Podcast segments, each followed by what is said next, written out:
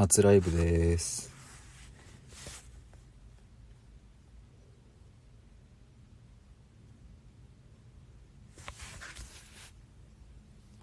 これどうやってやんのか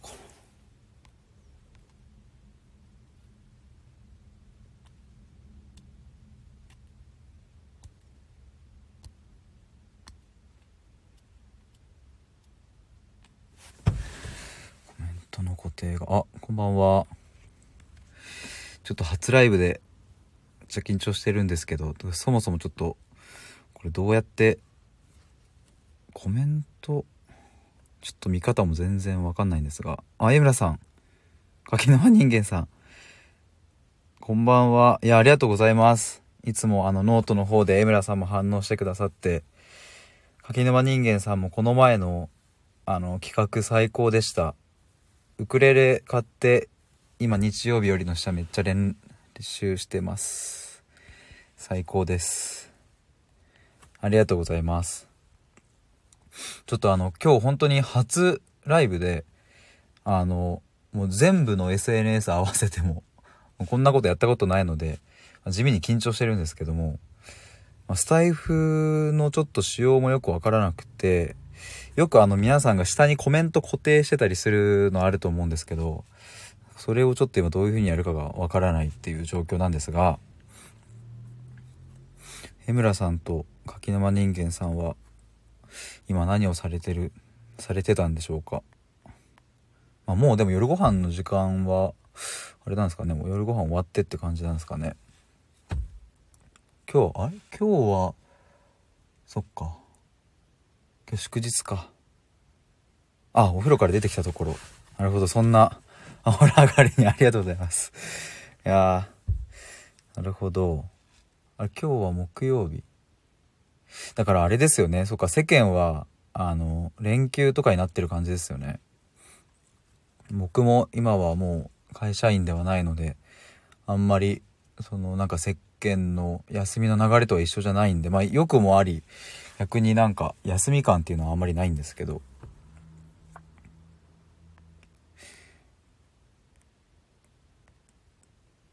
あれ。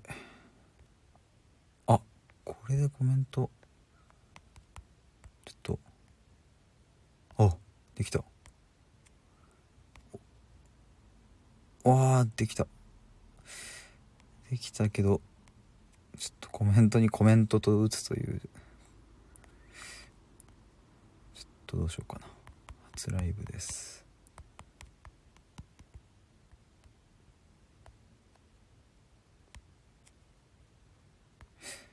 ここれを？こうすればいいのか。あできたできたできた。よし。いやなんかあの初ライブで何どういう話というかしようかなというふうに思ってた時にまあ普段ですねあのノートとかでいろいろ発信してるんですけども、まあ、せっかく江村さんと柿沼人間さんもこの8時ちょうどにわざわざ来てくださったのでなんか、まあ、僕のちょっとこうなんかアドバイスいただけないかなと思って、まあ、アドバイスというかなんというかなんかこういつもノートの発信を見ててなんか思うこととか、まあ、あとなんだろうなお題とかなんかこういうテーマもいいんじゃねみたいなのがあるとなんか一緒に、こう読者の方と一緒にノートとかスタエフとか作っていけるなーっていうふうに思ってて、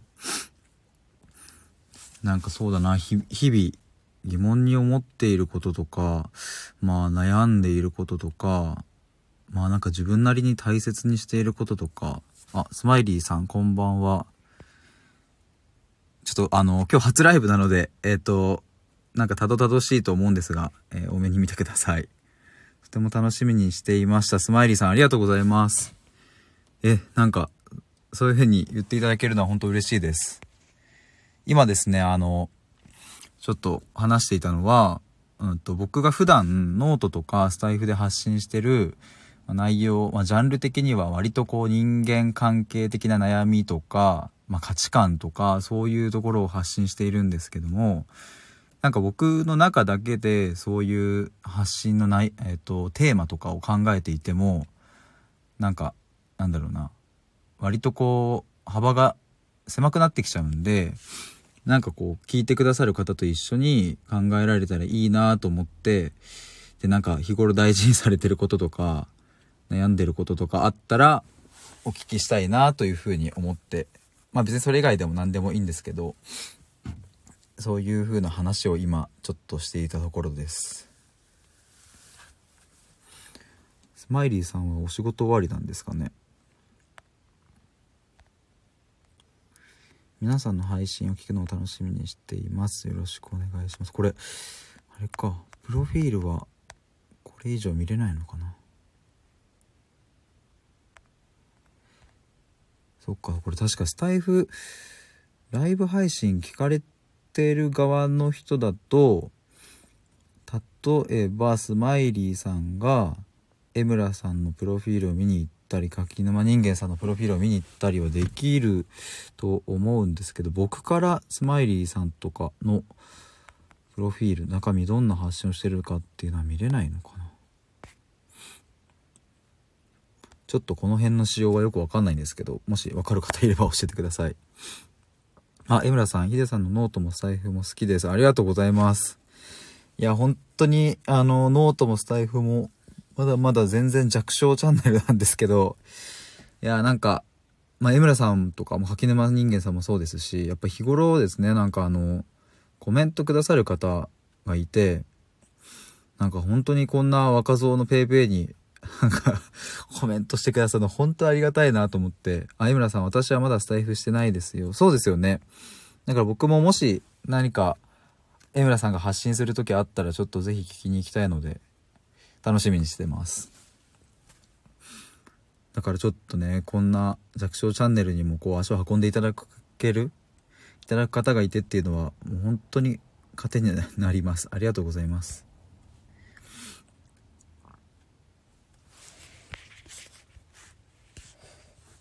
柿沼人間さんもまだ多分配信されてないのかな？スマイリーさんも多分聞く専門なのかなちょっとごめんなさい僕も中身を見に行けないのであれなんですけどスマイリーさん、私は配信はしていないんです。皆さんのを聞いているのみです。なるほど。でもなんか、僕もそのスタイフ自体を、あの、ダウンロードとかインストールしたのはもう割と1年ぐらい前なんですけど、まあそっからですね、あの、配信をするまではかなり時間が空いてずっと聞き戦してたんで、なんかいいですよね、この、本当になんかインフルエンサーでもない人たちない人だけども話してることってすごくなんか共感できたりあったかい言葉だったりためになることもあったりなんかすごくいい場所だなっていうふうに思います。柿沼人間さんこれからしようかなと思っているところですね。いやもうあのすぐに聞きに行くんで。教えてください。絶対行きます。あ美香さんこんばんは。えっ、と、新ママミカの本音チャンネルというのをやられてるんですね。スタイフ開始2年目、毎日、2年目毎日収録ライブ配信中、すごいですね。通話にてお話ご相談受付中、雑談、愚痴、聞き、話し相手、恋愛、悩みなどを私らしくお聞きしたりしています。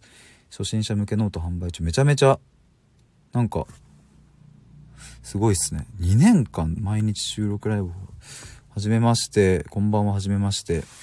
いや、なんか、すごくいいですね。僕も結構悩みとか愚痴とか聞くのを、なんか、結構なんか好きって言うとなんかえ？みたいに言われることあるんですけど、なんだろうな、なんかこう悩みとか愚痴を聞いてる時ってなんか人間のなんかこう本質が見えるというか、なんか僕の中でうん、これな、なんて言えばいいんだろうな。楽しいっていう感覚にも近いんですけど、僕はすごい好きですね。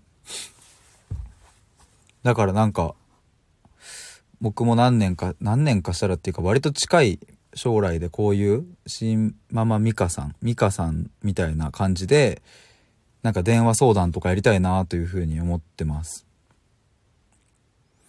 ミカさんわかります？私も好きと言うとなんかあれだけど好きです。いや、そうなんですよね。好きって言っちゃうと、なんかその、捉えられ方がなんかこう、ちょっとポップになっちゃうんですけども、なんかそういうんじゃなくて、なんか、なんか好きなんですよね。なんて言えばいいんだろうな。でもよく、その、なん、あの、愚痴、愚痴ばっか言ってごめんね、みたいなことを、例えばじゃあ友達とか、うんと、まあ、会社、まあ、当時は会社だったりしたんですけど、昔は。愚痴ばっか言ってごめんねとかって言われるんですけども、なんか、別に、ねこっちは楽しんで聞いてるだけだから何もごめんなんてことはないよっていう、まあ、そんな感じですね。あ、ゆきさん、にゃ、にゃにゃーんと幸せ曜日に来た来たはじめまして。初ライブおめでとうありがとうございます。シンプルに気まぐれ雪ラジオ。勝手気ままにゆるっと幸せを呼ぶ猫として楽しくうろうろ中たまに捕まる。なんか可愛らしい チャンネルですね。これあの、普段どんな配信をしてるかっていうの僕すぐ見に行きたいんですけど、なんかおそらくスタイフの使用上をどんな配信をしてるかっていうのは多分見れないのかな？多分この、えっと、写真をポンと押すと、その方の最初のプロフィールの3行ぐらい出てきて、それ以外見れないのでちょっとよくわからないんですけども、あ、なんか、こう楽しく揺れると、猫が好きな方なんだなと、ゆきさん、よろしくお願いします。あ、ミカさん、あ、一緒ですね。寄り添いたい感じです。聞きたい感じ。そうなんですよね。もう、そうなんですよ。なんか、うんと、そう、シンプルに聞いてるだけで楽しいって思えるんで、なんか、それ以上でもそれ以下でもないみたいな感じなんですけど、えゆきさん、みかさんめっちゃお久しぶり。あれもしかして、あれなんですかね。し、知り合いというか、どっちかの方のライブに行かれたりとかってあるんですかね。すごい。しかもめっちゃお久しぶりですっていう、お久しぶりが、ここに来て。トライアングルさんこんばんは。こんばんは。星野源好き、源好きの男子高校、いや、高校生の方。しばらく聞きだと思うので、誰かの配信仲良くしていただけるとありがたいです。いや、もうぜひお願いします。高校生か。うわ、なんか、うわとか言っちゃってあれなんですけど、すげえなんか、自分は緊張すんな。高校生。高校生よろしくお願いします。なんか僕も、まあもちろん高校生だった時期ありますけど、なんか心は高校生のまんまというか、今年で26歳ですけど、なんか全然、当時から別に大人になった感覚はないんですが、もう最近は高校生とかともう関わる機会なんて全くないので、なんかこういう風に、あの、来てくださるのめっちゃ嬉しいですね。ありがとうございます。江村さん、提案と言ったら変ですが、多分なんかこの後にあるってことですね。ゆきさん、初めてとは思えない初ライブですね。トライアングルさんトライアングルさん、ケイコさん、こんばんは。いや、ありがとうございます。初めてとは思えないなんて言ってくださって本当に、いや、嬉しい、嬉しいな、本当 なんかもう会社員じゃなくなると人と喋る機会がマジでなくなるんで、なんか、シンプルに嬉しいです。ありがとうございます。江村恵子さん、最近誰かとコラボする人増えてますよね。皆さんこんばんは。とかコラボしてみたらどう？みたいなそんなご提案ですかね。そうコラボなんかあのなんだっけ財布の最初開いたホーム画面のところパッと見るとなんかコラボ放送とあとライブ放送っていうのがトップに来てますもんね。トライアングルさんゆきさん挨拶ありがとうございます。江村恵子さんコラボとかどう？いや、本当にそれ思いますね。コラボめっちゃしたいなっていうのを最近思うんですけど、まあ自分自身がなんせ今日初めてなもんで、あれなんですけど、まあぜひコラボとかしてくださる方、もし今聞いてくださってる中でいらっしゃればぜひお願いします。えっと、ロンリーさん、こんばんは。なぞなぞ配信をやってます。頭に葉っぱを乗せると喋り出す野菜はなんだ？これなんだ？ろう頭に葉っぱを乗せると喋り出す野菜は、頭に、これちょっと、いや、これは答え出したいな。ちょっとこれ考えます。あの、もし分かった人いれば、ちょっと勝負ですね、これは。頭に葉っぱを乗せると喋り出す野菜は何だ？ちょっとこれ分かった人教えてください。僕も考えます、これ。ミカさん、ゆきさんこんばんは。ごめんなさい、私でしたか？ゆきさんこんばんは。あ、ごめんなさい、ちょっとどれだろう。ああ、ああ。そういうことか。ゆきさん、ロンリーさんこんばんは。いや、なんかここの中でこうやってつなが、つながるというか、いいですね。ミカさん、すみません。前のアカウントでお邪魔させていただいてました。なるほど。前のアカウントでお邪魔させていただいていたから、ミカさんからすると、ゆきさん、あ、初めましての人だなぁと思っったけども、そっか。多分前のアカウントはゆきさんって名前じゃなかったってことですよね。でも実はゆきさんはミカさんの多分配信というかライブ聞きに行っていたから普通に知ってたというか、まあ、そんな感じなのかな？どちら様知りたい？ミカさんゆけりんゆきにゃんかと。なるほど。そういう出会いがあるんですね。めっちゃいいっすね。でですね、僕は、あの、ロンリーさんの 頭に葉っぱ乗せると喋り出す野菜、なんだっていうのをちょっと、今ですね、脳内の3割ぐらいがそれを占めてるんで、ちょっと考えてるんですけど、あなんだろうな。これ分かる人います？ちょっと逆にヒント出してほしいですね。頭に葉っぱを乗せると喋り出す野菜。喋るっていうことは、トークスピーチ頭に葉っぱ葉っぱって英語でリーフとかかリーフちょっと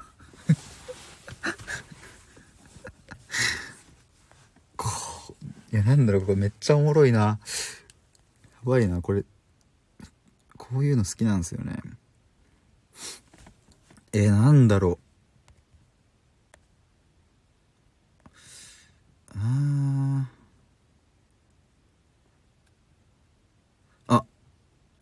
ゆきさん、アイコンは猫の手1個でした。みかさん、ごめんなさい。後で収録聞きに行きます。ゆきさん、サボテンに見えたゆきですが、気にしないでください。なるほど。まあでも、なんかあれですよね。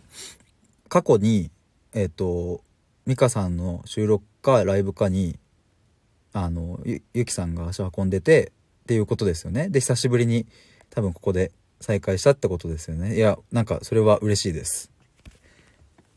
ロンリーさん、頭に葉っぱが乗っている果物は梨です。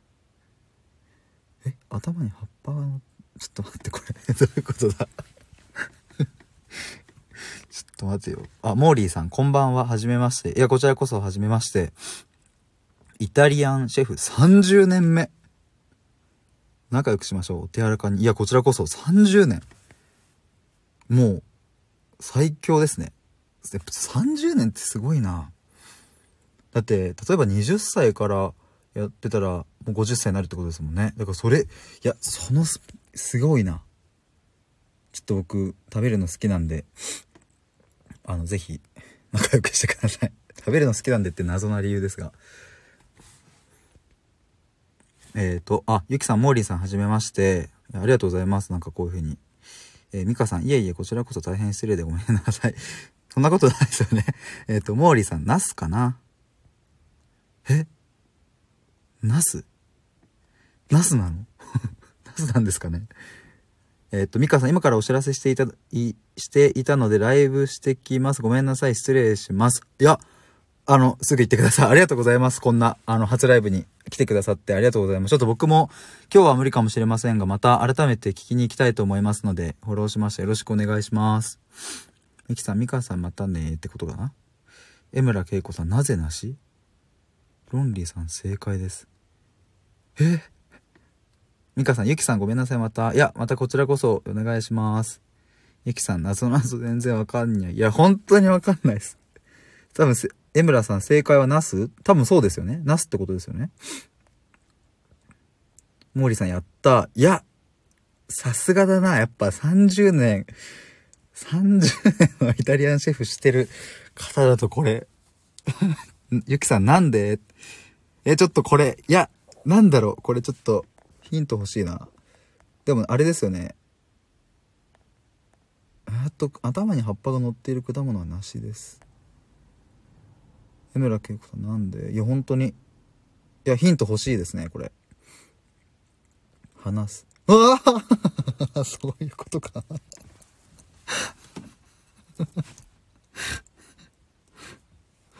なるほど。ゆきさん、は、なす。そういうことね。うわ、これ、おもろいななんだろう、こういう、ああえて言いま、あえて、えっと、ストレートに言いますけど、こういうくだらない謎々って最高に楽しいですよね。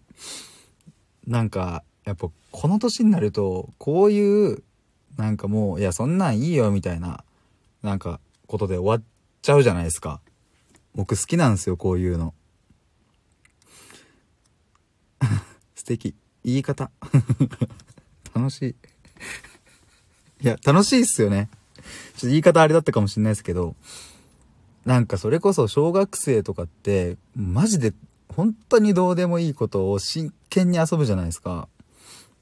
ね、真剣に楽しむじゃないですか。なんか僕そういう、ずっとそういう風に生きてたいなと思うんですけど、まあ、やっぱり、そういう場に自分がいないと、なんかね、あの、なんだろうな、感覚が鈍ってきちゃうんですよね。ゆきさん初ライブじゃないでしょう。腕を持ってる。マジっすか？え、いや、本当に初ライブなんですよ。もちろん僕はあの、何でも有名人ではなんでもない、ただのクソ一般人なので、あの、例えばインスタとか YouTube とか、うん、他なんかライブ系あるかな？まあ、とりあえずそういう SNS 系で配信したことはないんで、今日マジで初めてなんですよ。ゆきさん、クソって。本当にクソ一般人です。いや、だから今回もね、あの、あれなんですよ。あの、今日、初ライブやりますっていうのを、確か1週間前ぐらいかな、か、えっ、ー、と、このスタエフ上でもライブしますよっていうお知らせをしたりとか、あの、ノートも、ノート上でも、あの、初ライブやりますよっていうお知らせをもう入念に打って、もう一人でも、一人でも来てくんねえかなっていう思いで、もう入念に入念で、あの、やって、あの、来たんで、それぐらいちょっと緊張感はあるんですが、江村さん100配信はしたよね？あ、そうなんです、そうなんです。ライブは初なんですけど、あの、100本収録はしました。収録を100本、まあ、記念してというか、まあ、100本やったのでライブをするっていう感じです。江村さんありがとうございます。ちょっと言ってくださって。え、モーリーさん声がめちゃいい。マジっすか？いや、もう30年のイタリアンシェフのベテランの方にそう言われたらちょっと僕はテンション上がっちゃいますね。イタリアン30年やってる方の声は多分半端ないですからね。勝手な偏見ですけど。ゆきさん配信たくさんしてるのね。来ちゃった。100本おめでとう。いや、ありがとうございます。配信たくさんしてるんですよ。あの、収録、収録と配信って、そっか。別に同じなのかな収録してるんですよ、100本。江村恵子さん、うん、声はいいよ。いや、ありがとうございます。モーリーさんね。いや、嬉しいです。ありがとうございます。えっ、ー、と、リ、リリーさん、こんばんは。読み方合ってるかな？リリーさん。えー、っとですね、今、なんて読むんだろう、これ、エンジニア、あ、エンジニアさん。元舞台役者で自己表現大好き。原宿とディズニーと外国人が好き。プログラミング、英語とスペイン語、ポーランド、え、え？最強じゃないですか。エンジニアで、英語とスペイン語、ポーランド語、最強なリリーさんですね。よろしくお願いします。はじめまして。あ、モリさん、声は、ね。声は、今のところ いいみたいですね。ありがとうございます。ゆきさん、リリーさんはじめまして。リリーさんも、ゆきさんはじめまして。これ、猫ちゃん、猫ちゃん絵文字ですよね、これ。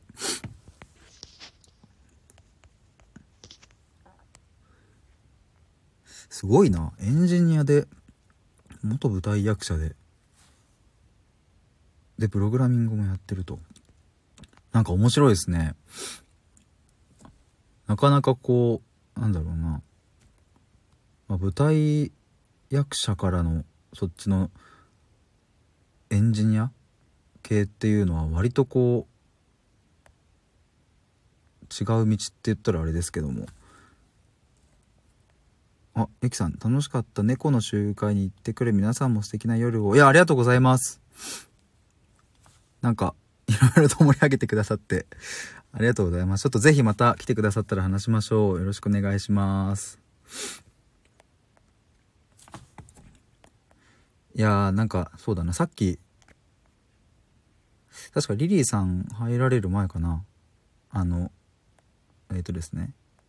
えっ、ー、と、あの、クイズというか謎な、ロンリーさんが、謎謎を出してくれて、なんかいろいろ喋ってたっていう、今そんな感じでしたね、確か。リリーさん、芸術系からの転職なので全く逆の世界ですね。いや、そうですよね。いや、おもろいですよね。でもなんか、なんだろうな。意外と通じてないようで僕は通じてるような部分もあるんじゃないかなと思うんですよ。そういう、なんか全く逆の世界だからこそ、深いところでのつながりっていうか、多分深めれば深めるだけ多分そういう感覚ってあるかなと思うんですけど、あ、江村さん、ゆきさんバイバイ。モーリーさん、チャオ、ゆき。いや、なんかいいですね。やっぱ財布って皆さんあったかくていいな。ありがとうございます。でもやっぱ僕芸術系のこう脳みそを持ってるというか感性を持ってる人ってうんと、まあ、僕もあの一般企業人材系の企業にいたんですけどもやっぱり、うんと、芸術系の感覚持ってると、うん、なんつうんだろう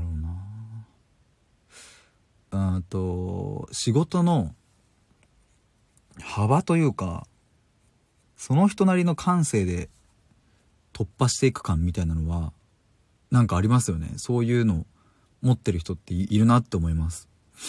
人に感動を与える点に関しては共通点があるかもですね。いやそうですよね。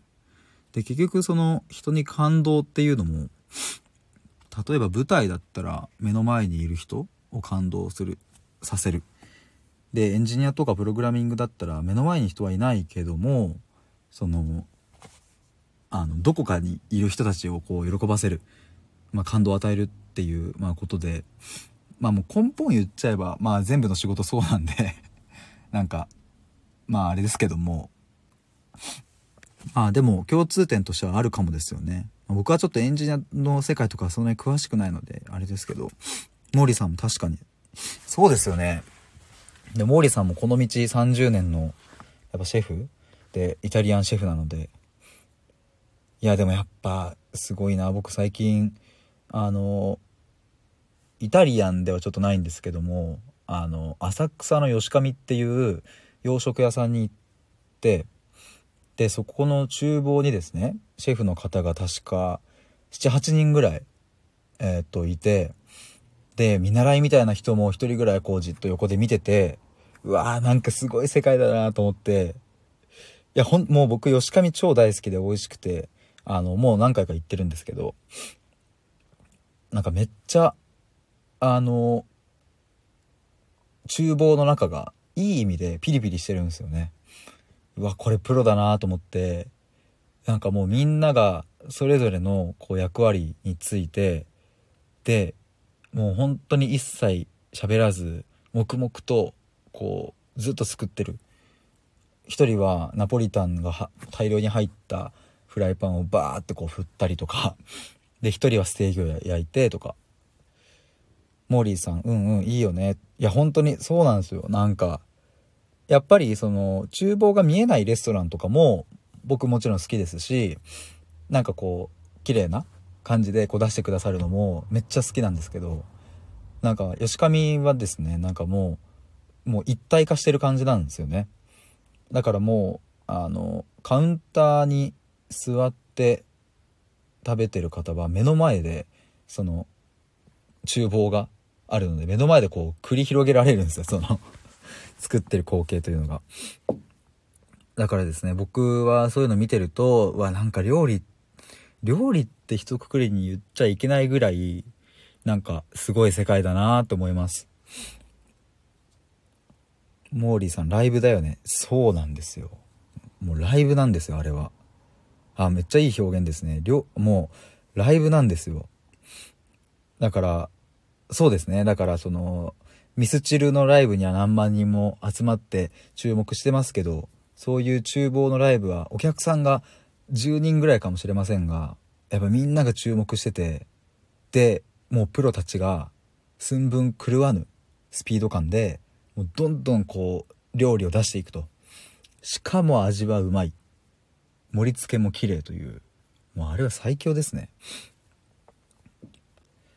ぜひ、あの、浅草の吉上洋食屋さんなんですけども、行っていただきたいなと思います。あの、やっぱね、な、休みは混むんで、えー、っと、休日とか土日は。まあ、平日ちょっと難しいかもしれないんですけど、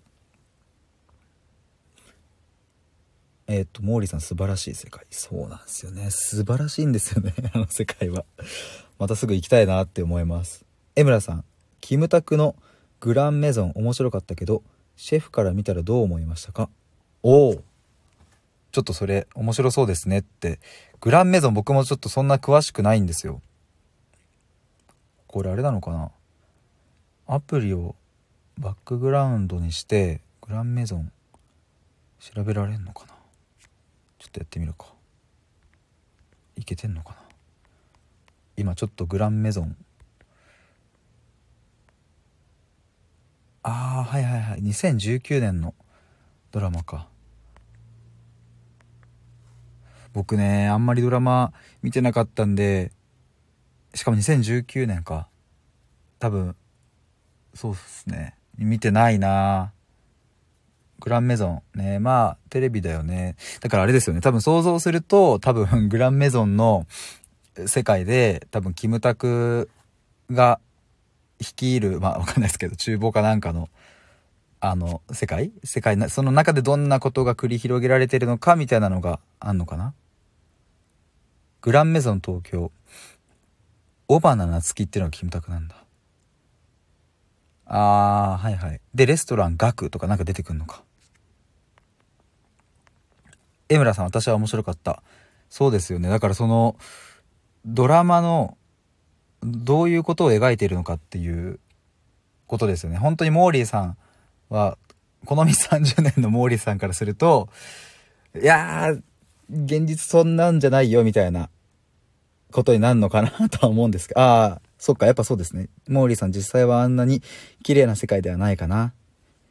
そうですよね。だから僕もちょっとグランメゾンちゃんと見てれば、あの、江村さんの、江村さん側のその感想と、モーリーさん側の感想も多分ちょっとわかると思うんですけど、ちょっとなんせ、ちょっと見てないので、勝手な想像になっちゃうんですけど。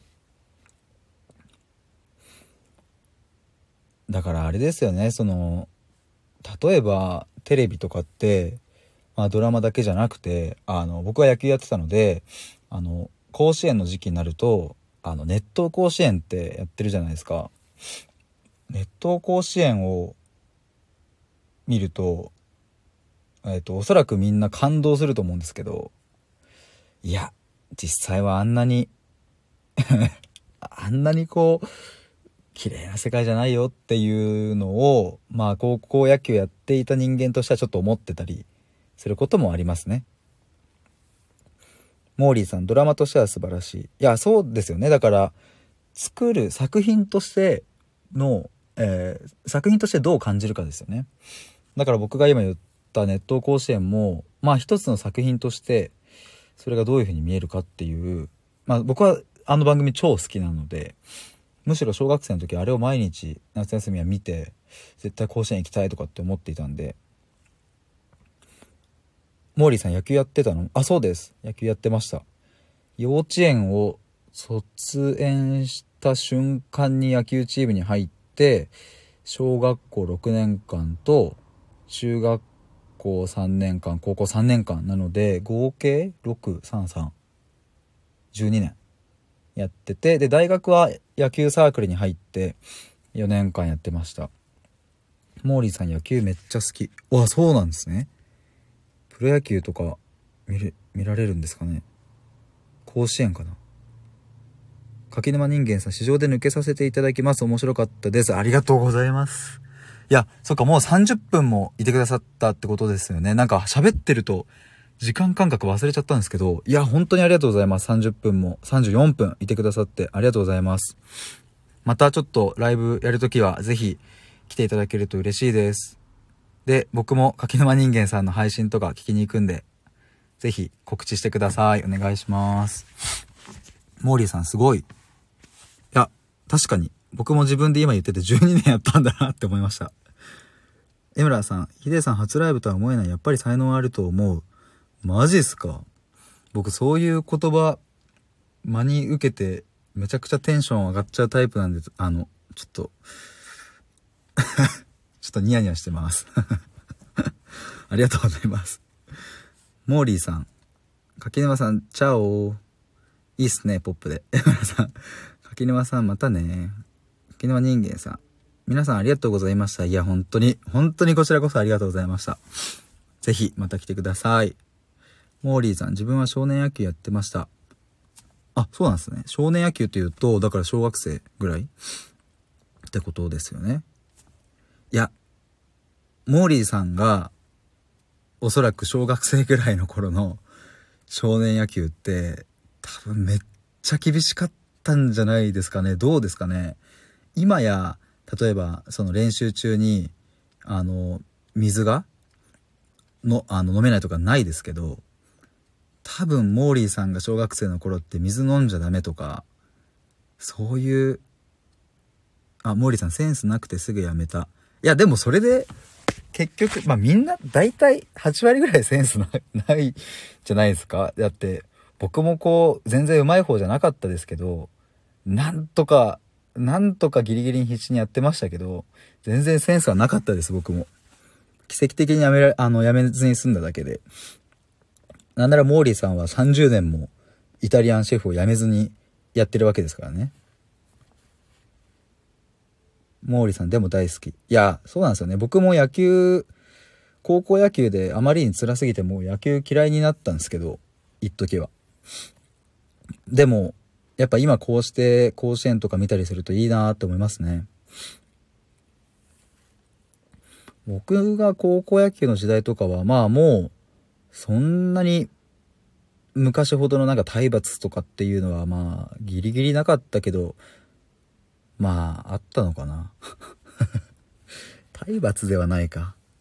まあでもなんか平成と昭和のあのギリギリ中間みたいな野球部でしたね。だから、あの、水も、うん、飲んじゃダメっていう時間も時にはあったりとか、モーリーさん体罰普通にあって、ね、やっぱそうですよね。どんな体罰があったんだろうな、でもまあ多分、顔面平手打ちとかは、まあ、僕もされたことはありますけど、多分バンバンあったんじゃないですかね。あと僕が高校野球であったのは、あれですね、うさぎ跳びとか、そういうのはよくやってましたね。モーリーさん、根性ありき。そうなんですよ。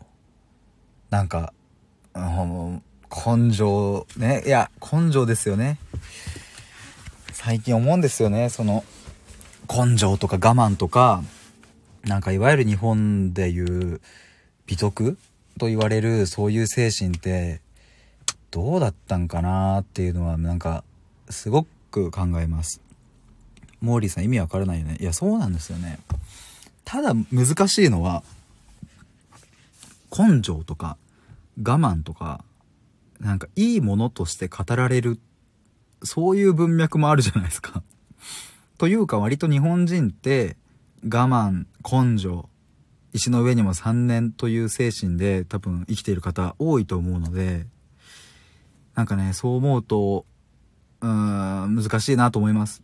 で、時にそれは確かにいい方向に転ぶこともあると思うんでね。でも、やっぱり、日本で語られる我慢とかっていうのは、まあ、ちょっと、うん、良くないかなって僕は思ったりしますね、今は。だから、どうなんだろう、海外とかって、そういう根性みたいな、あるんですかね僕あんまり海外には行ったことないし、住んだこともないので、わからないんですけど、まあ逆に、アモーリーさん、うん、良くない。良くないですよね。でもあれじゃないですか、イタリアンシェフ30年やってると、それこそ、あの、最初の見習いの時期とかって、あの、上司、上司っていうんですかねまあ先輩からなんか、いろいろいろいろやられちゃったこともあるんじゃないかなって想像するんですけど。やっぱり寿司とかも板前さんとかももう何年も下積みしてから握るみたいな感じですもんね。モーリーさんめちゃくちゃだったよ。やっぱそうっすよね。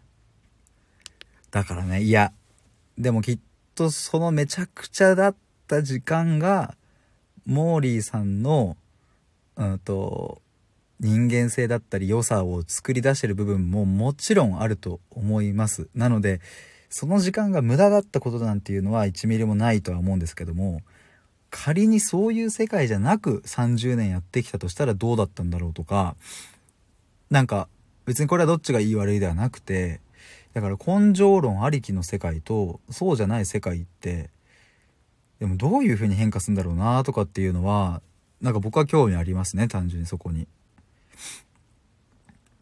だから野球も同じですよね僕ももう本当に根性論の野球部で生きてきましたけどじゃあそれが根性論じゃない世界の野球部で生きてきたら僕はどういう人間になってたのかなとかまあそういうのは思いますね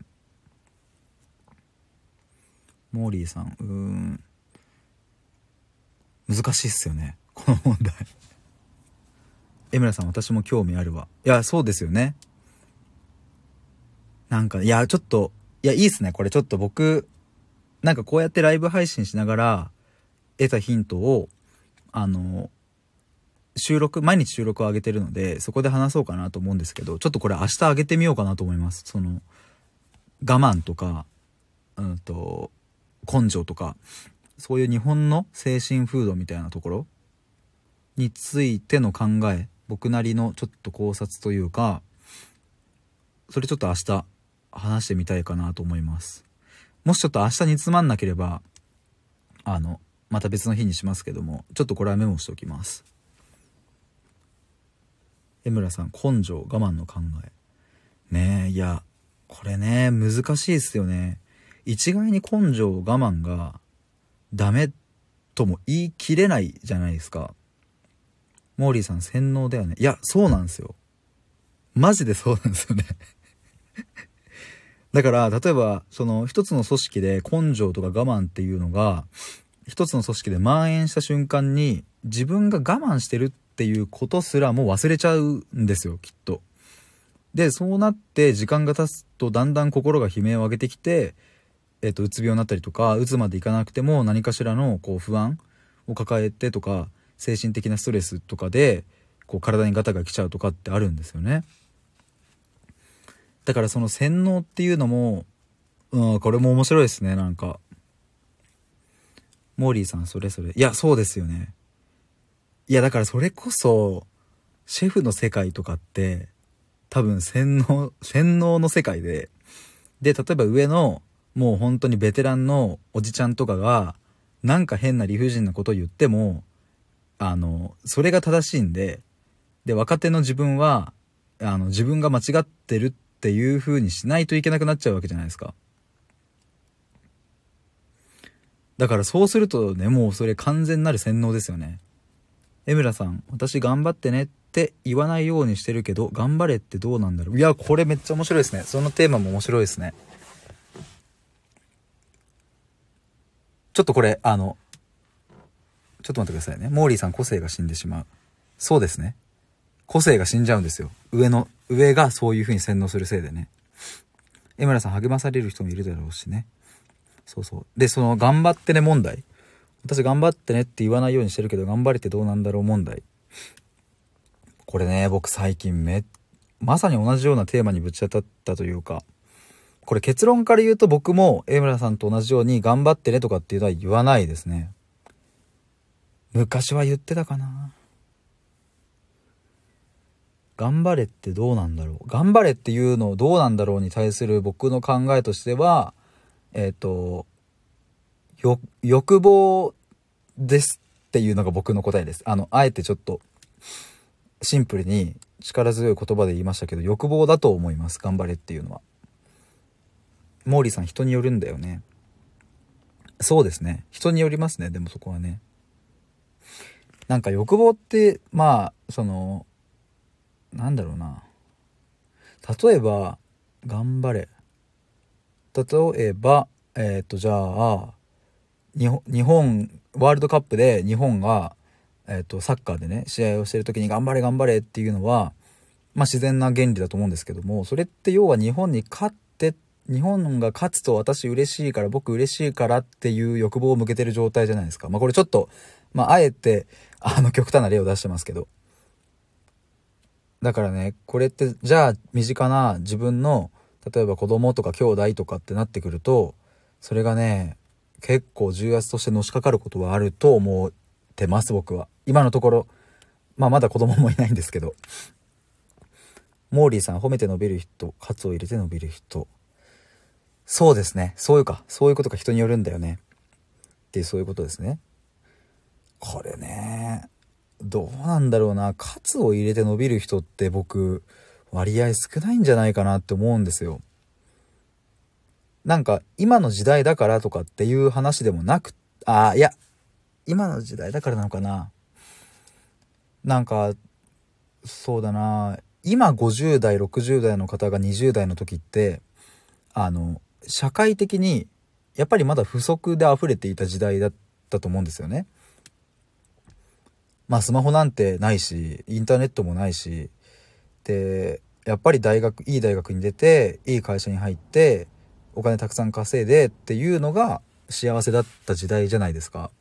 で、そうすると、まあそもそも個性うんぬんとかっていう話じゃ多分なかったと思うんで、カツを入れて伸びるっていうような状況に自分で持ってかないとどうしようもなかったと思うんですよ。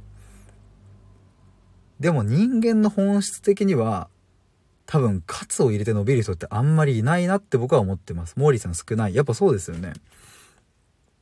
で、特に今のこの時代ってもう何でも手に入るじゃないですか。やっぱ Amazon でポチったらまあ明日明後日には届くみたいな世界なんでで、まあそういう世界を生きてきた若い人たちとか、で、カツを入れられることが意味がわかんないっていう人はめっちゃ多いと思います。で、そうすると50代ぐらいの方からすると、多分そこにめちゃくちゃギャップがあって、その会社内とかで、多分コミュニケーションのズレがあったりとかするんじゃないかなっていうのは思いますね。まあでもこれも個性なんでね、あの、もちろんカツを入れられまくって伸びる人も、あの、たくさんいると思いますけど、まあただ僕の中で割合は少ないんじゃないかなって思いますね。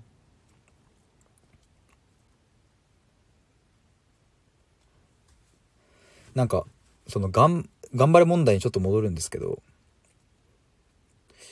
頑張れって言わないようにしてるのって、でも江村さんはどういう理由からそうしてるんですかねなんか僕も頑張れっていう言葉自体は割とポジティブだからなんかそんなになんだろうな言っちゃいけないような言葉ではないとは思ってるんですけどでも江村さんが頑張ってねって言わないようにしているには何かしらのこう理由というか原体験があるんじゃないかなというふうに思うんでもし何かあれば教えてほしいなと思います。今のところ僕の収録いつもしてる収録のネタ的には、えー、とその我慢とか根性っていう精神風土の問題と、まあ、あと頑張れっていう言葉どうなんだろう問題。ここですね。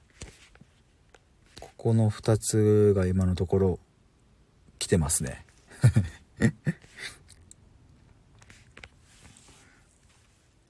ああ、これでもいいな。こうライブをして、こうやって皆さんに反応してくださると、ちょっと僕の中でもいろいろ深まることがありますね。まあ、江村さん、みんな頑張ってるから。基本みんな頑張ってるからね。いや、そうですよね。あの、頑張ってねって、あ頑張ってねって言われる側からすると、あの、いや、頑張ってるよっていう話ですよね。スマイリーさん、頑張れイコール強制的な気がしてしまいます。いや、もう本当におっしゃる通りだと思います。僕も、僕もその認識でいます。モーリーさん、勉強になるね。いや、嬉しいですね。そういう風に言ってくださってありがとうございます。やっぱね、あの、そうですよね。頑張れってやっぱね、強制的なんですよ、これ。どうしたって。だって、その頑張るか頑張んないかっていうのは その本人が決めることなんで、だから、別にどっちでもいいんですよね、頑張らなくても。モーリーさん、無理せず頑張ってと言います。いいですね。だから、あの、そういうふうに多分モーリーさんが伝える時には、頑張ってっていう言葉に強制的なニュアンスが抜けてる状態で伝えられてるんじゃないかなというふうに思います。それはいいですよね。江村さん、そう、本人が決めること。そうなんですよ。これね、でもね、超むずいな、むずいことだとも思うんですよ。本人が頑張るか頑張んないかは決めるんだけれども、でも言っちゃう時ってあるじゃないですか。で、僕も今までの人生で多分言ったことはあるんですよ。何回も。最近は意識して言わないようにはしてますけど。江村さん、無理せずは私も言うよ。毛利さん、うんうん。江村さん、そうだよね。そうなんですよ。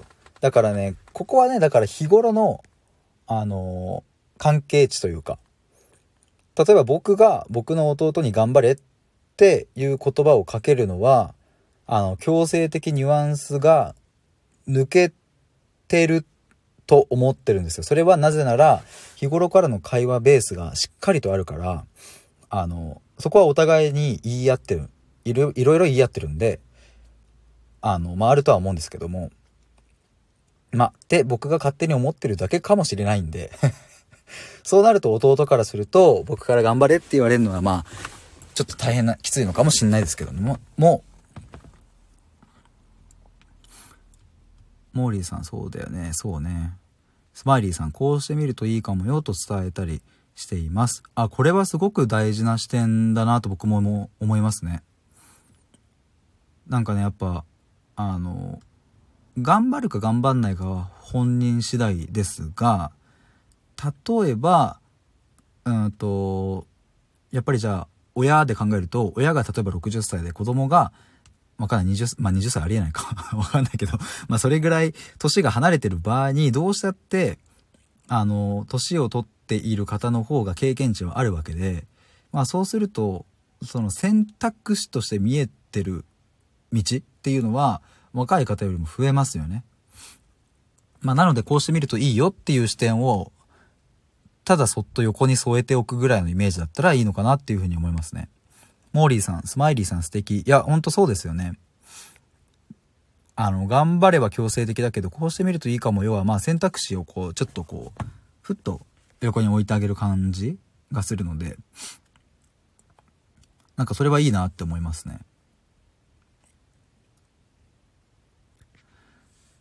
で、まあ、例えば頑張れっていう言葉は強制的であるっていうのはそうなんですけども、これ実はだから頑張れっていう言葉以外にも同じようなニュアンスを持った言葉って多分山ほどあったりするなって思いますね。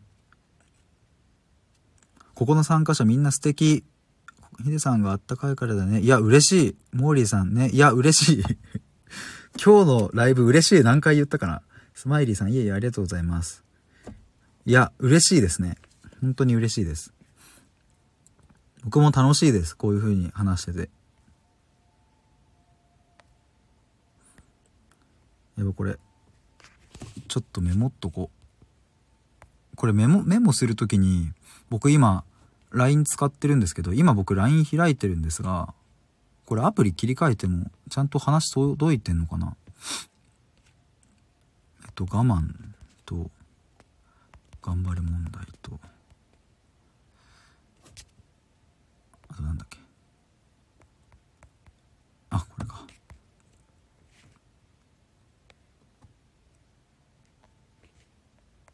うん。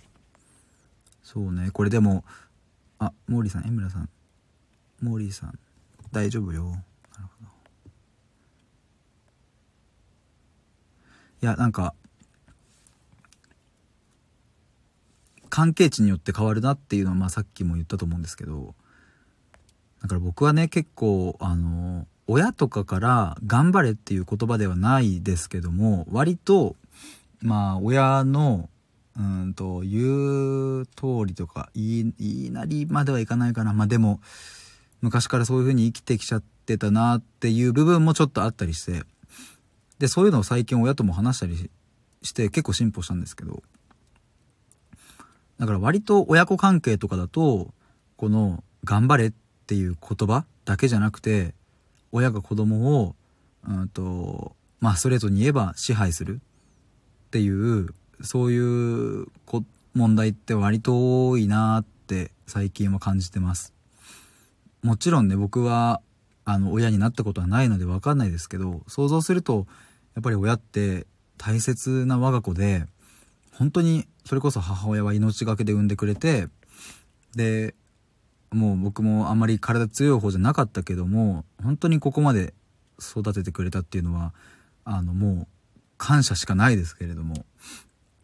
でもやっぱりどこまで行っても個人であることには変わらないし親子関係というベースがありながらもまあ他人であって他者であるのでそうするとねやっぱうん親子関係って結構難しい問題だなって思ったりします僕も、まあ、将来は子供は欲しいなというふうには思いますがどうなるんだろうなってちょっと今想像してますねスマイリーさん、親からは言われたことはないですが、無言の圧力があったんだなって今思うとありますね。そうなんですよね。僕もね、あの、まあ言われたことももちろんあったけども、やっぱそれ以上に無言の圧力ってね、あったんですよね。これはね、でも一番、あなん、なんつうんだろうな、難しいのは、それやってる側はあんまり自覚的じゃなかったりするから、無言の圧力をかけていることに自覚的じゃないと、いざ、例えばこっちが反抗しても、え？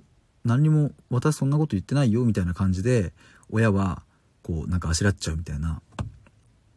まあそういうのもあるな、あったなって僕はあります、過去に。モーリーさん、鼓舞するってことだよね。そうですね、鼓舞すること。鼓舞ってこれ、なんか今思ったんですけど、鼓舞って正式なというかど辞書的に言うとどんな意味なんだろう鼓舞今ググると励ま励まし奮い立たせることうんうんうんうん人の気持ちを奮い立たせる勢いづかせること。なるほどなるほど。鼓舞する。うん。鼓舞するですね。確かに。あー、なるほどね。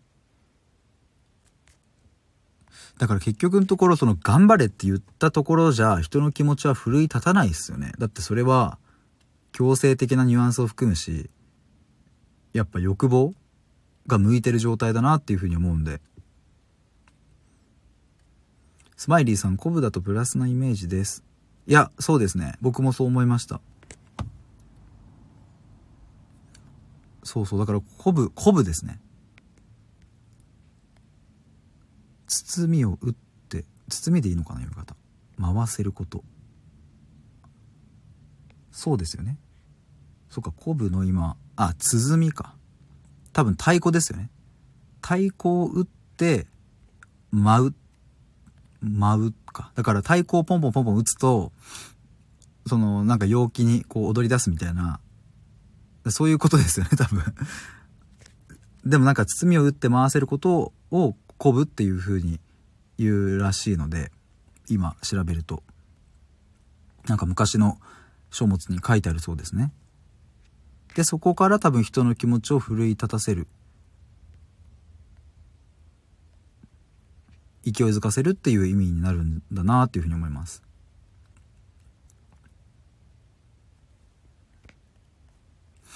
いや、てか1時間も、すみません皆さん、なんか ありがとうございます。いやあのなんか今日初ライブで、やる前ね、なんかすげえそわそわしてて、で、そわそわするんで、じゃ最近買ったウクレレを弾いて、なんか気持ちを落ち着かせて、よし、やるか、みたいな感じだったんですけど、いや、もう気づいたら1時間もありがとうございます。エブラさん、親子関係って難しいよね。親子だって別人格だけど、親は幸せになってほしいと願っちゃうんだよね。でも幸せってのも本人が決めることだからね、と。そうなんですよね。本当に。これね、めっちゃ難しいんだよなそう、親子だって別人格。なんだけども親は幸せになってほしいと願っちゃう。だけども別人格っていうところを無限ループしちゃうんですよね。モーリーさん盛り上がったね。いや、これはね、本当に皆さんのおかげです。ありがとうございます。スマイリーさん同感って多分これ江村さんに対してかな？やっぱそうですよね。モーリーさん、うんうんって言ってて。これね。これめっちゃ難しいよね。難しいですよね。だからやっぱり、その、愛とは何かっていう話、まあ最後ちょっとここだけして終われればなと思うんですけども、まあ愛情と欲望の違いみたいな。一言で言うと愛っていうのは、相手が相手らしく入れることを素直に喜べる状態のことを愛。で、欲望っていうのは、えっ、と、相手が自分の、えっ、と、思うがままにコントロールするっていう状態のこと。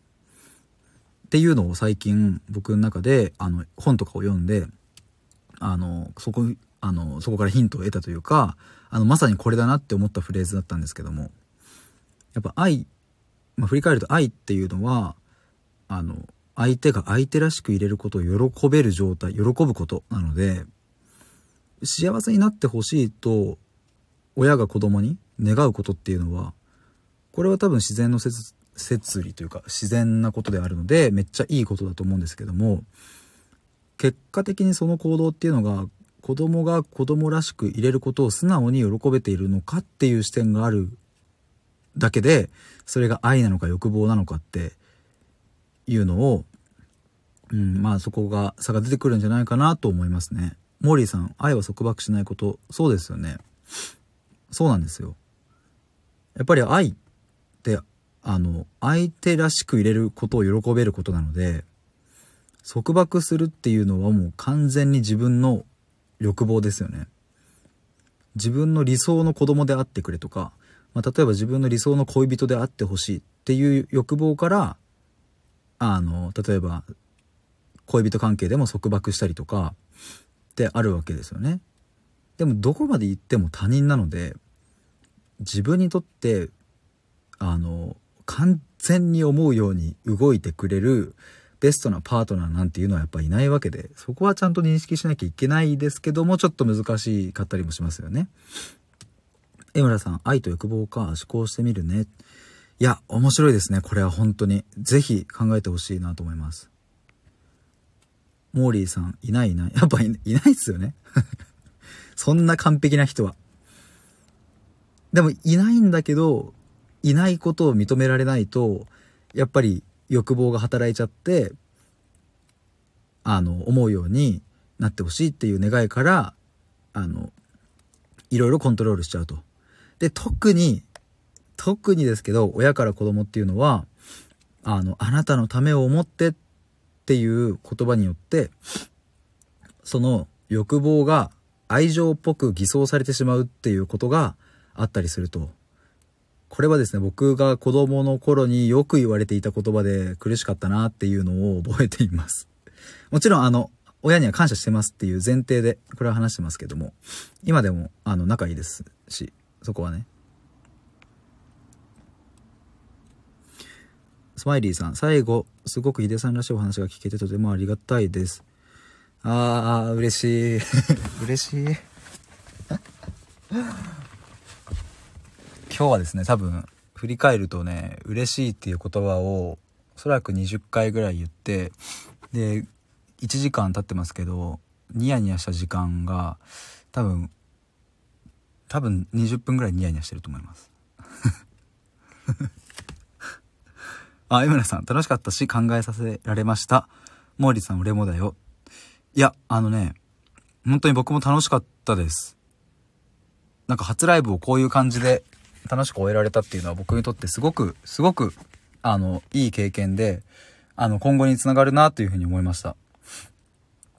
ということで、そうですね、ちょっと1時間も付き合わせてしまって、ごめんなさい、あの、と、と、同時にありがとうございましたということで、多分これ以上続けちゃうと、なかなか抜けるタイミングとかっていうのも難しいと思うので、えっ、と、最後ちょっとじゃあ1分ぐらいで方針、今後の方針だけ話して終わりたいと思います。えっ、ー、と、ライブに関してはやっぱり僕は結構やっていきたいなと思うので、えっ、ー、と、ちょっとまだ分かりませんが、例えば毎週土曜日夜8時とか、と土日両方夜8時とか、わかんないですけど、時間をどっか固定してやっていくっていうのもありだなと思ってます。で、一方で、えっ、ー、と、まあ、日中とか、えっ、ー、と、まあ、時間を決めずに僕もパンと暇になった時間とかも、あとライブを開始すると多分時間を固定してたら出会えなかった人たちにもあのリーチできるなというふうに思うので、まあ、ちょっとそこら辺はあんまりルール決めずに最初はちょっとやってみたいと思います。